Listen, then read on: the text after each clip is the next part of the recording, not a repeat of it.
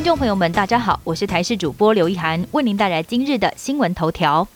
海泳浮潜将朝开放的方向前进。国内目前正值二级警戒阶段，从八月三号开始，已经有条件开放水上游戏活动。针对海滩水域的防疫作为，现在能够进行水肺潜水、水上摩托车，还有冲浪等项目，但浮潜及海泳则不开放。这对过往有很多浮潜观光客的肯定来说有很大的压力，也让在地业者经营饱受冲击。多次急呼规范可以再松绑，而根据了解，目前正在讨论更进一步松绑措施，包括如何淋浴等指引。第二季莫德纳再等一等，新的疫苗会优先扩大第一季覆盖率。莫德纳疫苗仍然供不应求，不但四百多万人还在苦等第一季，全国将近一百九十万名民众将会在九月上旬开始迈入第二季接种高峰。但根据中央流行疫情指挥中心的规划，接下来如果有疫苗抵达台湾，将会优先扩大第一季的覆盖率，只有少部分高风险的对象可以准时接种第二季。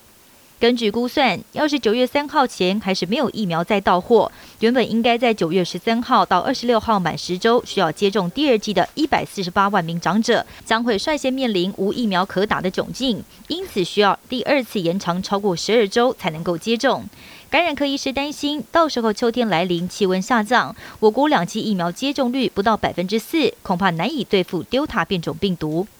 高铁中秋节廉价预售票今天开放民众订购，凌晨零点一开放，网页跟手机 APP 却发生了网络宕机，直到零点零四分才恢复正常。台湾高铁公司规划九月十七到二十二日是中秋节廉价的疏运期，加开南下八十四班、北上九十五班列车，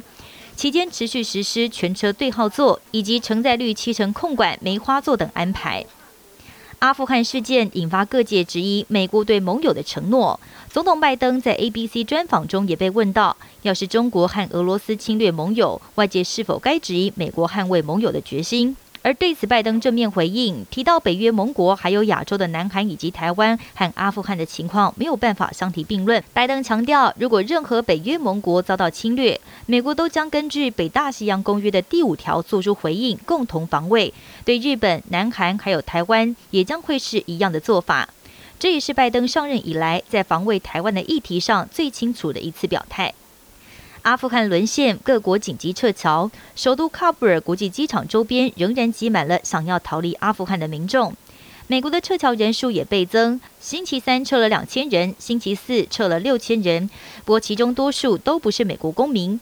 俄罗斯表示，他们愿意提供班机载运所有想要离开阿富汗的民众。英国牛津研究发现，对抗 Delta 变种病毒，辉瑞效力下降的比 A Z 还要更快。研究发现，预防新冠肺炎普及率最高的两剂是辉瑞 B N T 疫苗或者是 A Z 疫苗，对于抵抗当前最盛行的 Delta 变种病毒，效力都会在施打三个月之后减弱，会分别降到百分之七十五以及百分之六十一。但辉瑞疫苗对抗高病毒量和有症状感染效力下降的速度，比 A Z 疫苗还要更快。辉瑞赞助的另外一项研究也显示，在完整接种辉瑞疫苗之后，保护率在六个月之内会减少百分之十三，从百分之九十六点二降到百分之八十三点七。以上新闻由台视新闻编辑播报，感谢您的收听。更多新闻内容，请锁定台视各界新闻以及台视新闻 YouTube 频道。